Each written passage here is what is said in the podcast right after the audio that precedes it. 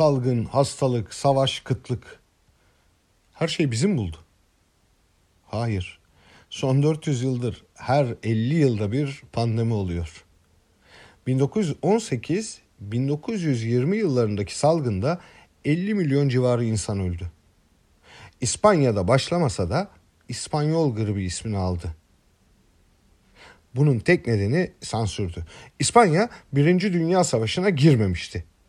Askeri engellemeler yüzünden diğer Avrupa ülkelerinde salgından söz edilemiyordu.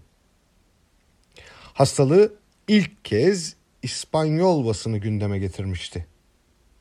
Her şey bizim buldu. E, elbette hayır.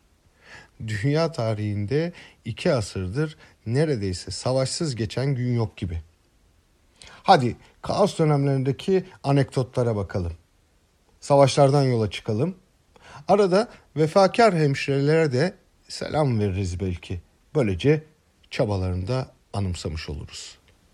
Kurşun yarası kurşun kalem izi gibi değildir, silinmez. Waterloo Savaşı sırasında Napolyon ordularına emreder. Düşman pusuda. Hiçbir siperden en küçük bir ışık bile sızmayacak.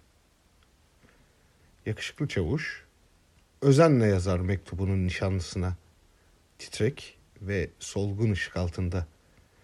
Kelebekler uçar beyaz kağıttan ülkesine. Senin için ölümü bile göze aldım. Sen buna değersin. Eğer Napolyon benim ışık altında yazdığımı görürse bir dakika bile tereddüt etmeden beni öldürür. Evet ama sen buna değersin. Sen ölüme değersin.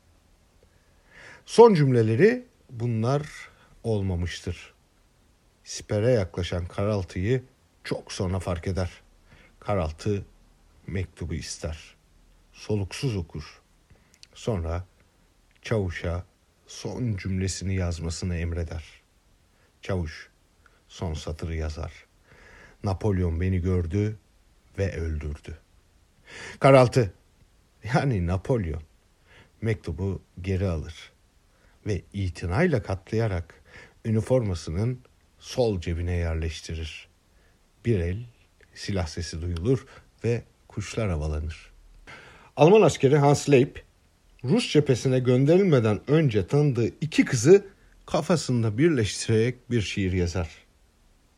Böylece manavın kızı Lily ve doktorun kızı hemşire Marlen satırlar arasından gülümseyen birer ateş böceğine dönüşürler.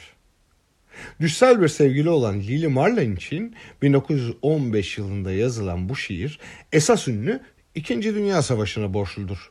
Hans Leip'in hayallerinin ürünü olan Lili Marlen, 38 yılında Alman besteci Norbert Schuse'nin ilgisini çekince onu Fener'in altındaki kız adıyla besteler. Şiir 39'da Lala Anderson tarafından Marlin Dietrich'in sesiyle kaydedilince son halini almış olur. Lili Marlen propaganda makinesi Almanların muhteşem bir icadı gibi görünmektedir. Oysa gerçek bundan farklıdır. Nazi Almanyası'nın propaganda bakanı Joseph Goebbels, Lili Marlen'i daha ilk duyduğunda bu şarkıdan nefret edecektir. Savaş elbette ölümdür. Vietnam Savaşı'nı en iyi şekilde ne anlatabilir? Kim bilir belki de bir zippo çakmak. George Blaisdell bir partideki davetliler arasında kullanımı zor bir Avusturya çakmağı görünce Zippo efsanesi de başlar. Blaisdell rüzgarda sönmeyen bir çakmak yapmayı kafasına koymuştur.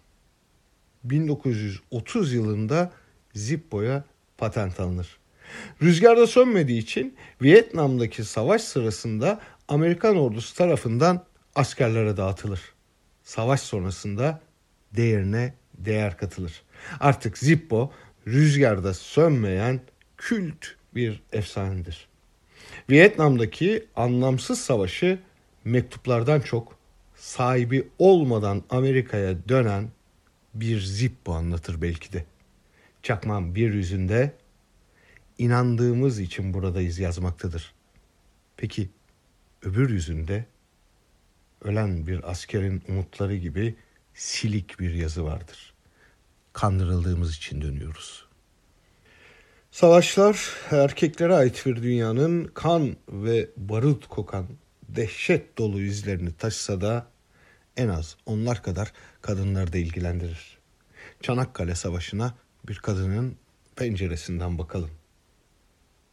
Savaş hemşiresi olmak ölümden korkmamak demektir. Kanın oluk gibi aktığı yarımadada gönüllü bir hemşire olarak görev yapan Safiye Hüseyin, karanlığa açılan pencereden gördüklerini anlatır. Çanakkale'de savaş başladığında Alman Kızılaçı ile bizim Hilali Ahmer Cemiyeti birleşmişti. Reşat Paşa vapuru hastane gemisi olmuştu. Ben bu geminin hasta bakıcısıydım.